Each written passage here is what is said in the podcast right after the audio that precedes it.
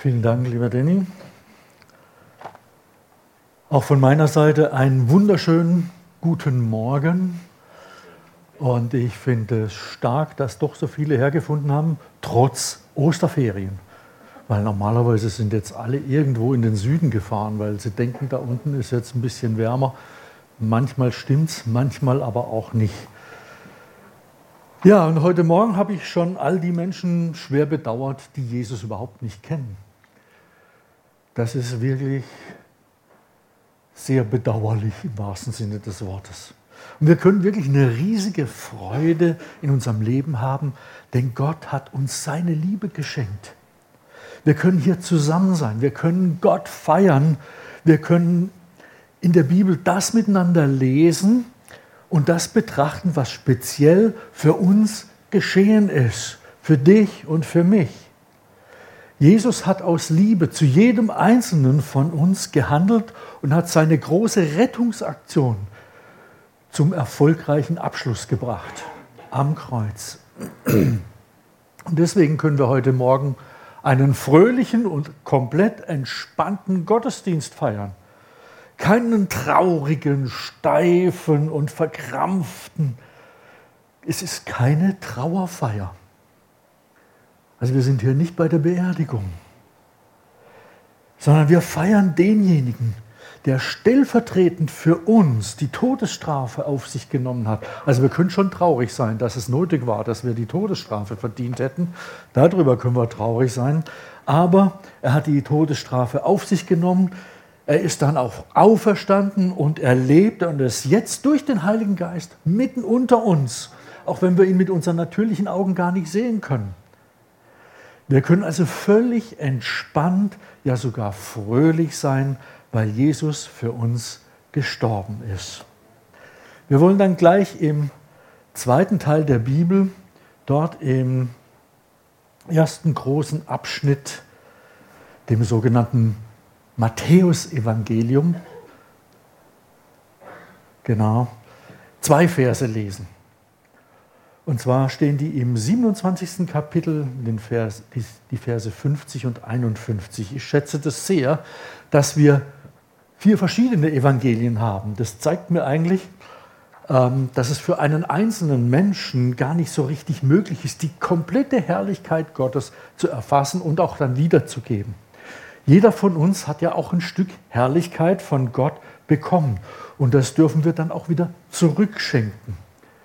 Gott hat uns angeleuchtet mit seinem Licht und wir sind so etwas ähnliches wie so ein Taschenspiegel. Kennt ihr das? Ich blende euch mal ein bisschen. Ja? Wir dürfen das zurückleuchten. Das ist eigentlich das, was man landläufig so Anbetung nennt. Ja? Hast du eigentlich heute Morgen deinen Taschenspiegel schon so richtig poliert, bevor du gekommen bist? Bist du innerlich vorbereitet in den Gottesdienst gekommen? Also nicht nur, weil du hier irgendwas zu tun hast, ja? irgendeinen Job hast, irgendeinen Dienst, sondern einfach, weil du Gott verherrlichen möchtest. Ich denke, wir alle sollten auf Hochglanz polierte Taschenspiegel sein, damit das Licht von Gott reflektiert wird durch uns. Ähm, wir wollen uns da eigentlich nicht gegenseitig blenden, ja? Weil manchmal sind wir gute Blender. Ja? Außen hui, innen äh, nicht ganz so. Ja? Äh, es geht nicht darum, Blendwerk abzuliefern, ja? Ähm, sondern wir wollen Jesus verherrlichen. Darum geht es letzten Endes. Und genau das haben eigentlich die Autoren der Evangelien so gemacht. Wir lesen ja nicht so besonders viel über diese vier Jungs, den Matthäus, den Markus, den Lukas und den Johannes. Stattdessen lesen wir sehr viel über Jesus, den Sohn Gottes. Und so hat eben auch der Matthäus für uns einzelne Ereignisse der Passionsgeschichte festgehalten und hat sie uns mitgeteilt. Ich denke da zum Beispiel an äh, die Beschreibung der Atmosphäre, die am Palmsonntag in Jerusalem geherrscht hat. Da ist Jesus wie ein König in die Stadt hineingezogen. Es, bekam, es kam unheimlich viel Bewegung und das Volk, da war richtig was los. Er hat noch die letzten Gespräche und äh, teilweise auch heftigen Auseinandersetzungen mit den äh, Pharisäern gehabt. Aber hauptsächlich hat sich Jesus dann auch zurückgehalten in dieser Woche. Er wusste ja, so, jetzt geht's ums Ganze. Die Jünger haben erstmal gar nicht so sehr viel davon realisiert und gemerkt. Am Donnerstagnachmittag hat er sie ja noch losgeschickt, ähm, um den Raum fürs Abendmahl vorzubereiten. Und schon am nächsten Tag wird Jesus abgeurteilt und gleich im Anschluss darauf hingerichtet. Und jetzt lesen wir miteinander im Matthäusevangelium Kapitel 27, die Verse 50 und 51. Und da heißt es, Jesus aber schrie noch einmal laut auf und starb. Da zerriss der Vorhang vor dem Allerheiligsten im Tempel von oben bis unten. Und ich möchte noch einmal ganz kurz beten. Danke, Jesus, dass du für uns gestorben bist und ich hoffe, wir alle sind dankbar für die Gegenwart deines Heiligen Geistes und ich danke dir auch für dein Wort, dass der Heilige Geist heute Morgen lebendig macht, damit es uns packt und wieder ganz neu belebt. Und Herr, wir möchten jetzt innerlich offen sein dafür, dass du zu uns reden kannst. Öffne uns die inneren Augen, damit wir erkennen und erfahren, was es bedeutet, du bist für uns gestorben. Und ich möchte an dieser Stelle auch ganz persönlich werden, Herr, und dir sagen, Jesus, danke, dass du speziell für mich gestorben bist. Amen. Wir haben in diesen kurzen zwei Sätzen aus der Bibel mehrere Elemente, die wir miteinander betrachten wollen heute Morgen. Wir haben da zum einen den Tod von Jesus, der hier gar nicht groß ausgemalt wird. Die Autoren der Evangelien halten sich hier alle sehr stark zurück, ist interessant. Und auch wir Christen sind ja ein bisschen konservative Leute, gell? Ah, nur so ein bisschen, wohlgemerkt. Wir machen ja eigentlich nicht selber irgendwas Besonderes und äh, wirbeln viel Staub auf, sondern wir weisen eigentlich nur auf Jesus hin. Es geht nicht darum, dass wir selber irgendwie groß rauskommen, sondern wir wollen das bekennen, was Gott getan hat. Und das können wir durchaus bei den vier Evangelisten, also die Autoren der Evangelien, bei denen können wir das lernen, ein bisschen abgucken. Ähm, wir müssen irgendwie nicht exzentrisch sein, total innovativ in jeder Hinsicht, ach Herr, ich will jetzt mal was ganz Verrücktes machen, dass die Leute endlich mal auf mich aufmerksam werden und damit auch alle merken, was für eine große Berufung ich habe. Ähm, wir haben eigentlich eher die Aufgabe, in den Fußstapfen von Jesus zu laufen und ihm nachzufolgen. Wenn wir über Situationen nachdenken, dann sollten wir darüber nachdenken, was Gott eigentlich so alles in seinem Wort vorher alles gesagt hat. Und wenn wir uns für etwas entscheiden, dann sollten wir die Alternative wählen, die Gott bereits vorentschieden hat. Und so schreibt der Apostel Paulus im Brief an die Epheser, Kapitel 2, Vers 10 folgendes. Was wir jetzt sind, ist allein Gottes Werk.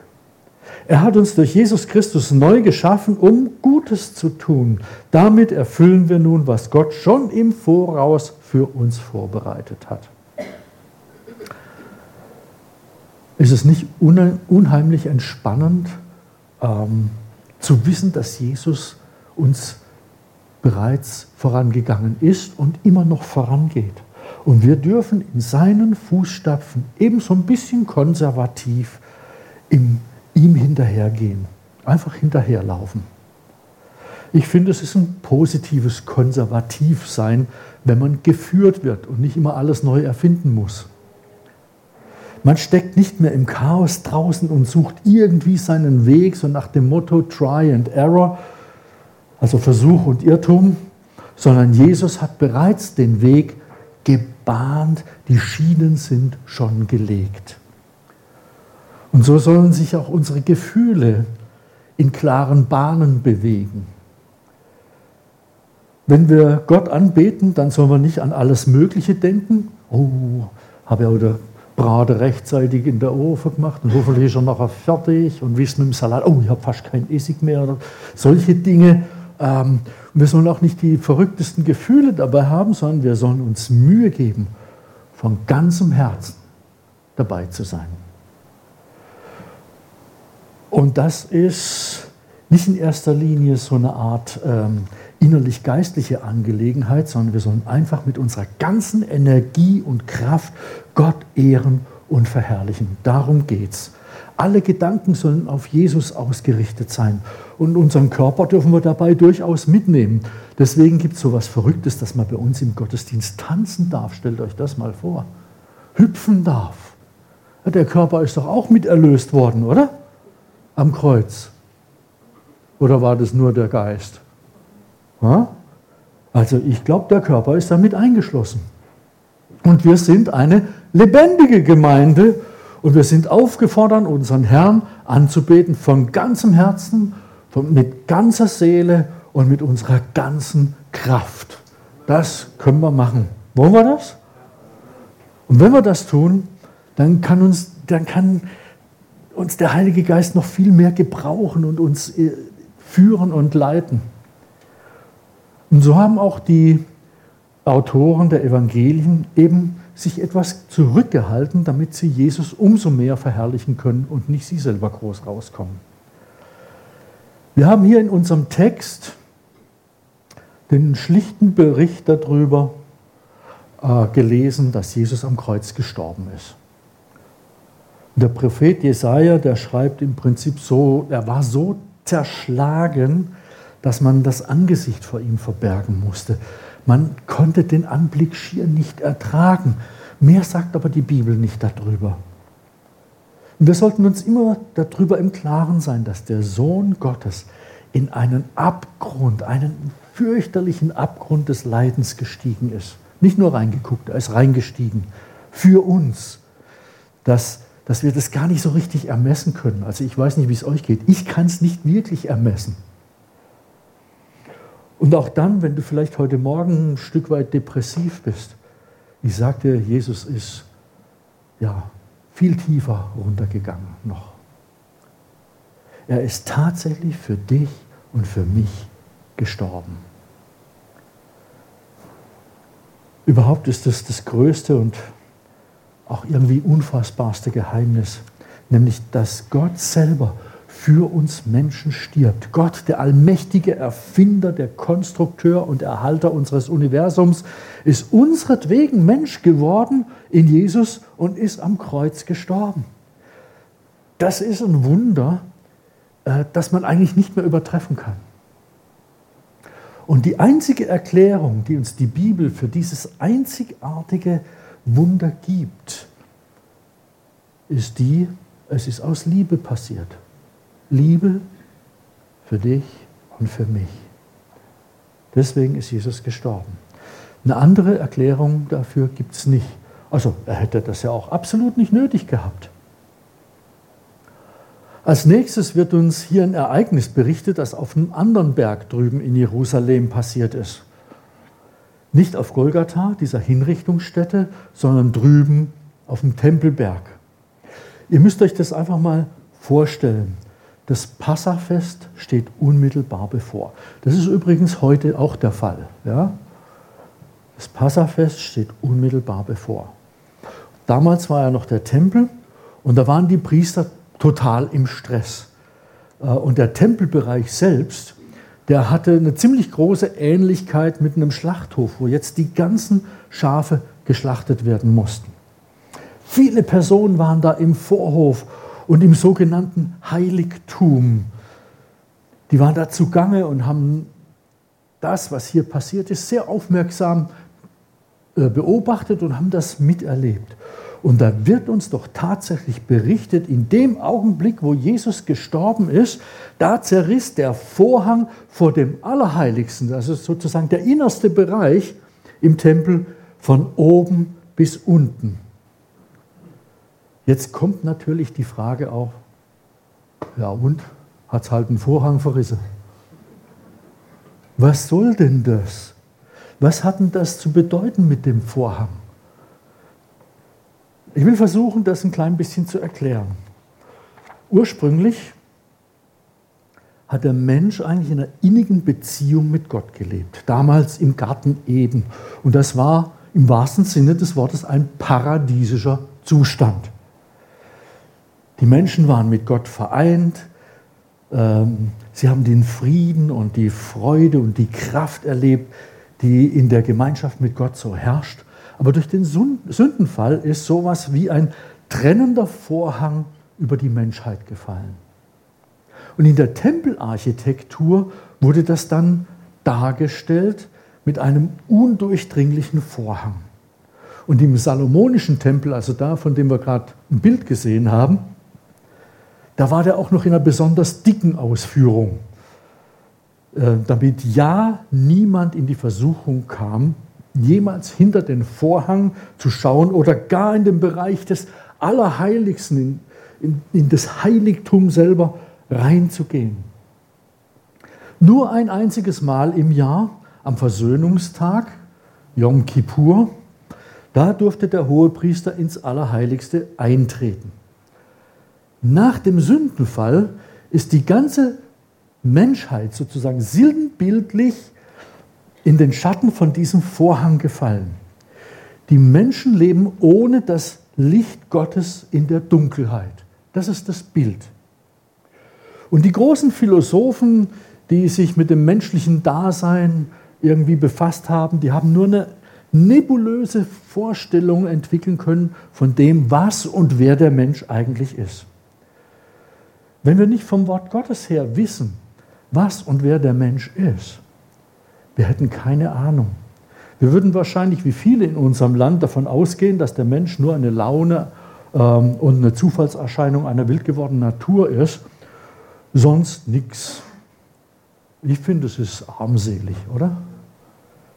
So eine Existenz, naja. Und so ist auf das Leben der Menschen ein Schatten gefallen, denn das Licht Gottes konnte nicht mehr zu seinen Geschöpfen durchdringen. Und so wurden die Menschen zu Suchenden. Sie haben angefangen, äh, sich an diesem Vorhang entlang zu tasten. Sie haben versucht, sich mit äh, religiösen Klimmzügen dran hochzuhangeln. Am Schluss sind sie aber bald wieder auf dem Boden gelandet und die Suche der Menschen blieb am Ende erfolglos. Wenn wir uns nur mal überlegen, wie, wie sehr sich die Menschen nach dem Leben oder überhaupt nach Leben ausstrecken. Alles, was in diesen Tagen über die Osterfeiertage passiert, äh, in dieser Blechlawine, die sich Richtung Süden bewegt, ist doch nichts anderes als der riesige Schrei danach, ich will leben. Ich will nicht einfach nur dahin vegetieren. Ich will was vom Leben haben und so. Ja? Die Menschen sind eigentlich auf der Suche nach Erfüllung und nach dem wahren Leben. Dadurch, dass Jesus am Kreuz die Erlösung vollbracht hat, ist plötzlich ein gewaltiger Riss durch diesen Vorhang durchgegangen. Und das Licht scheint jetzt wieder durch diesen Vorhang durch. Es gibt einen hellen Lichtstrahl, der an dieser Stelle den Vorhang durchdringt. Menschen, die an diesem Vorhang entlang gehen, sehen plötzlich einen hellen Schein der Herrlichkeit von Gott. Allerdings, der Vorhang wurde nicht komplett beseitigt. Es gibt viele Menschen, die nicht erkennen, dass der Vorhang einen Riss hat. Man kann an diesem Vorhang auch entlanglaufen und Buddhismus, Hinduismus, Islam, Esoterik und alle möglichen Lösungen suchen. Aber wenn man dann plötzlich in Jesus das Licht sieht, das da durchbricht, dann ist das eine geniale Sache. Hast du dieses Leben, dieses Licht schon entdeckt? Wir sollen dann aber nicht nur in dem Lichtstrahl vor dem Vorhang stehen bleiben, also nur so mit einem Auge ins Allerheiligste reinblinzeln. Es gibt ja solche einäugigen Christen, ne, die mit einem Auge durch den Spalt ins Reich Gottes reinblinzeln. Oder auch solche, die mit einem Teleskop versuchen, das Allerheiligste wissenschaftlich äh, irgendwie zu erfassen. Wir dürfen nicht nur, sondern wir sollen in das Allerheiligste eintreten. Das ist die eigentliche Botschaft von diesem zerrissenen Vorhang. Warum gehen eigentlich so viele nicht da rein? Wie schon gesagt, der Vorhang ist ja nicht komplett weg, sondern wenn wir durch diesen engen Riss, den Spalt im Vorhang durchgehen, dann werden wir eben auch mit unserem alten Wesen konfrontiert, das nicht so richtig durch diesen Spalt durchpasst. Und ich behaupte mal, wir werden Gottes Fülle und Kraft nicht so richtig erleben, wenn wir die alte Natur, die uns ja noch anhängt, oder? Aber bei euch vielleicht nicht, aber bei mir schon noch gewaltig, ähm, wenn wir die nicht überwinden. Das müssen wir, das ist unser Kampf manchmal. Es gibt keinen Zugang zum Allerheiligsten ohne Konfrontation ähm, und der Barriere unserer menschlichen Natur. Die Bibel nennt diese menschliche Natur das Fleisch. Ja? Fleischlich gesinnt, dabei geht es nicht um dein Braten heute Mittag. Das ist was anderes. Das Christsein ist irgendwie ein andauernder Kampf zwischen Fleisch und Geist. Und auch wenn viele davon träumen, aber es gibt kein spannungsfreies Christsein. Beinahe hätte jetzt jemand Amen gesagt. Aber es gibt es nicht nur, immer nur auf Wolke 77, der Halleluja-Wolke. Kennt ihr die? Ich war auch noch nie hier oben. ich denke, wenn wir erkennen, dass Gott den Zugang zum Allerheiligsten geöffnet hat für uns, dann sehen wir auch, dass wir alle eine große Chance haben, Gott näher zu kommen, immer noch näher zu kommen. Wir können diese Chance beim Schopfpacken heute Morgen und dürfen in die Gegenwart von Gott eintreten. Pfeif auf deine alte, allzu menschliche Natur und bete Gott an in der Wahrheit und im Geist. Das ist der Schlüssel. Jetzt kommt aber auch die Tatsache zum Tragen, dass der Vorhang von oben bis ganz nach unten durchgerissen ist. Und das bedeutet, wir müssen uns nicht selber den Weg in die Gegenwart Gottes, in die tiefe Beziehung zu ihm bahnen. Jesus hat den Weg bereits gebahnt durch seinen Tod am Kreuz. Aber wir müssen noch selber ins Allerheiligste, in seine fantastische Gegenwart hineingehen. Das ist unser Job. Gott hat die Israeliten damals nicht durch die Wüste geschleift an den Haaren oder getragen, nachdem er sie aus dem Sklavendasein in Ägypten befreit hatte. Gehen mussten sie schon noch selber, mit Sack und Pack, mit Kind und Kegel in ihren Sandalen.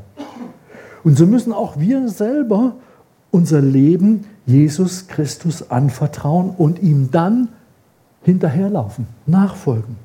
Das passiert nicht durch einen mystisch-religiösen Akt, den irgendwelche geistlichen Profis an einem vollziehen.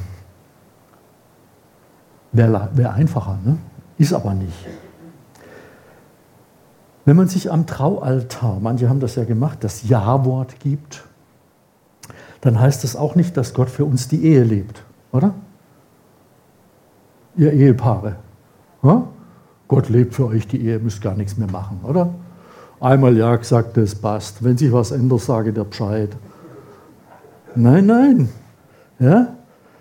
Ähm, sämtliche Herausforderungen, Probleme löst er nicht. Das müssen wir schon noch selber, aber möglichst in der Zusammenarbeit mit ihm. Ne? Und so hat Gott auch die Möglichkeit bereitgestellt, dass wir in die Beziehung zu ihm eintreten können, uns darauf einlassen und diese Beziehung pflegen, das müssen wir dann doch noch in Eigenregie. Das müssen wir selber machen. Und jetzt geht es am Karfreitag in einer ganz bestimmten Weise auch noch um das Recht, juristisch. Und da denkt jemand, oh, was kümmert mich die Juristerei, was kümmert mich das Recht? Das ist ja sowas fürchterlich Theoretisches. Wart's ab, bis du vor Gericht stehst. ähm, weißt du, ich möchte einfach Gott erleben, mehr ist da gar nicht. Mich interessiert überhaupt nicht die Bohne, was da rechtlich am Karfreitag passiert sein soll oder was auch immer. Ich meine, wenn du so denkst, dann bist du alles Mögliche, aber auf jeden Fall kein Praktiker. ja, dann bist du ein verträumter, weltfremder Theoretiker. Denn es kommt schon sehr darauf an, was rechtlich für uns am Kreuz erworben wurde. Ich möchte ein Beispiel machen. Es gibt ja besonders hier in unserem Bundesland Menschen, die haben viel Freude daran, wenn sie bauen können. Stimmt? Traut sich keiner Ja zu sagen, oder? Traut sich keiner. Passiert nichts, nur keine Angst. Jetzt hat aber ein rechter Schwabe normalerweise schon sein Häusle, oder? Aber da, irgendwie auf der Seite vom Grundstück, Mai, da könnte man vielleicht noch was nachbauen. Ja? Ähm, das Häusle vergrößern. Wintergarten vielleicht. Äh, mit einem Kaminofen oder ja, vielleicht auf der anderen Seite noch ein größeres Schuppe. Man könnte aber Fertiggaragen nachstellen und dann halt kein Auto nachstellen, sondern halt der Gruscht, wo man so braucht. Und voller Energie macht er sich jetzt an die Arbeit. Er hebt äh, erstmal eine Grube aus für die Bodenplatte und so, ja, für das Fundament und ist da voll dabei. Nun in Deutschland, da muss ich euch wahrscheinlich nicht extra was sagen. In Deutschland ist es so, wenn einer nur seinen Spaten draußen hinstellt, schon merkt der Nachbar, da ist was im Gang. Und dann fragt er vielleicht, oder denkt sich vielleicht, ha, vielleicht will er bloß den Garten rumstechen, also das Gemüsebeet rumstechen. Oder hat er vielleicht sonst was vor? Ähm, in Italien habe ich mir sagen lassen, da ist es ähm, ohne Baugenehmigung ganz einfach, äh, weil in Neapel wurde ein ganzes Viertel hochgezogen. Also in Italien ist es vielleicht ein bisschen lockerer. Aber in Deutschland würde ein solches Vorgehen sofort bemerkt und der Nachbar würde in dem Fall ziemlich schnell am Gartenzaun auftauchen und fragen, Horst, was machst du denn da? Was hast du denn vor? Und der wackere Schwabe sagt, siehst doch, ich baue ich habe einfach Spaß am Bauen und eine Mordsenergie habe ich auch noch. Ich möchte da einen Wintergarten nachstellen, weißt, mit Ofen und so. Und dann kommt die nächste Frage vom Nachbarn. Und die zeigt uns, dass die rechtliche Seite äh, nicht so leicht vom Tisch zu wischen ist. Ja, hast du eigentlich eine Baugenehmigung? Ha? Was soll ich haben? Ha? Baufreigabeschein. Der rote Punkt. Und wisst ihr, die ganze Energie zum Bauen könnte leicht vergeudet werden und verpuffen ohne Baugenehmigung. Seid ihr einverstanden? So ist es halt in Deutschland. Jetzt ist es aber so, dass das im geistlichen Bereich, wenn wir das dahin übertragen, ganz ähnlich ist. Wenn der Paulus im 1. Korinther 3, Vers 12 und 13, ich mache ich das jetzt nicht da vorne als Folie hin, wenn der schreibt, dass du nicht mit Holz, Heu und Stroh bauen sollst, sondern mit Materialien, die ein spezifisches Gewicht haben, das von Golgatha herkommt, nämlich Gold, Silber und Edelstein, dann meint er damit, wenn du mit Holz, Heu und Stroh baust, dann hast du keine Baugenehmigung, kein roter Punkt. Dann wird es alles nachher wieder warm abgerissen im Feuer. Wir müssen also mit Substanz bauen. Und aus diesem Grund ist es enorm wichtig, dass das, was wir im Glauben äh, tun, dass das rechtlich abgesichert ist von Golgatha her. Am Kreuz von Golgatha hat Jesus den Preis dafür bezahlt, dass du und ich befreit von der Last der Sünde leben können und dass wir ewig leben werden und können bei ihm. Und er hat uns Vollmacht erworben. Die Vollmacht, als Kinder von Gott in seinen Fußstapfen zu gehen. Baufreigabeschein. Rote Punkt. Das ist ganz wichtig, nicht nur im Schwabenland. Weil Jesus am Kreuz gestorben ist, hat sich die Rechtslage grundlegend verändert. Wir haben jetzt die Möglichkeit, in der Autorität Gottes, also mit höchst richterlicher und höchst amtlicher Bewilligung dem Bösen in uns drin und dem in der Welt zu widerstehen. Dazu müssen wir nicht selber unbedingt sehr stark sein, sondern wir haben die Autorität dazu bekommen. Vor vielen Jahren war ich aus beruflichen Gründen häufiger mal in Basel. Und äh, da musste ich immer wieder an einer bestimmten Kreuzung anhalten. Und an dieser Kreuzung hat die Polizei häufig Übungen durchgeführt. Und zwar war da eine Reihe von äh, so Verkehrspolizei-Aspiranten, die waren da mit einem Ausbilder zusammen und man hat ihnen angemerkt, uh, dass sie ein bisschen nervös waren, weil sie das erste Mal den Verkehr regeln sollten in der Mitte von dieser Kreuzung. Und an der Kreuzung war immer unglaublich viel los. Und wenn man mal die ganzen PS zusammenzählt, äh, die da unterwegs waren, dann kommt man auf eine astronomische Summe. Also Autos mit 100, 150 PS damals, heute haben sie 3, 4, 500 PS mit den E-Autos. Ja. Lastwagen mit 3 bis 500 PS. Dann Stremli, also die Straßenbahn, äh, dann die Omnibusse, äh, ein Hin und ein Her, das reinste Chaos. Und nun müssen diese Polizeiaspiranten in der Mitte dieser Kreuzung das erste Mal ihre polizeiliche Autorität in Anspruch nehmen. Und hier sehen wir ganz deutlich den Unterschied zwischen Autorität und Kraft. So ein Polizeischüler ist innerlich relativ unsicher. Ähm, man sieht es ihm meistens auch an, ja? aber er geht vielleicht mit weichen Knien in die Mitte der Kreuzung. Und jetzt fängt er nicht einfach an, irgendwie wild in der Luft rumzufuchteln. Das gäbe ja noch ein schlimmeres Chaos. Sondern er geht hin und macht eine bestimmte Handbewegung, halt, für alle Verkehrsteilnehmer. Und die großen Brummer, die kleinen Autos und die TÜVs, das sind die Mopeds auf Deutsch, alles stoppt. Und im Umkreis von mindestens 20 Meter um diesen kleinen Polizeischüler rum, der nicht viel Kraft hat, nicht mal ein halbes PS hat er, ne? da muss einfach alles anhalten, weil hier die Autorität ist. Versteht ihr? Also ich weiß nicht, wie es euch geht, aber ich habe manchmal keine Kraft. Ja? Manchmal fühle ich mich ziemlich unsicher. Aber weißt du was? Wir haben Autorität im Namen von Jesus Christus, dem Chef vom gesamten Universum. Und so nimmt dieser Anfänger im Polizeidienst Autorität in Anspruch und schafft erstmal Ruhe und dann gibt es das nächste Handzeichen.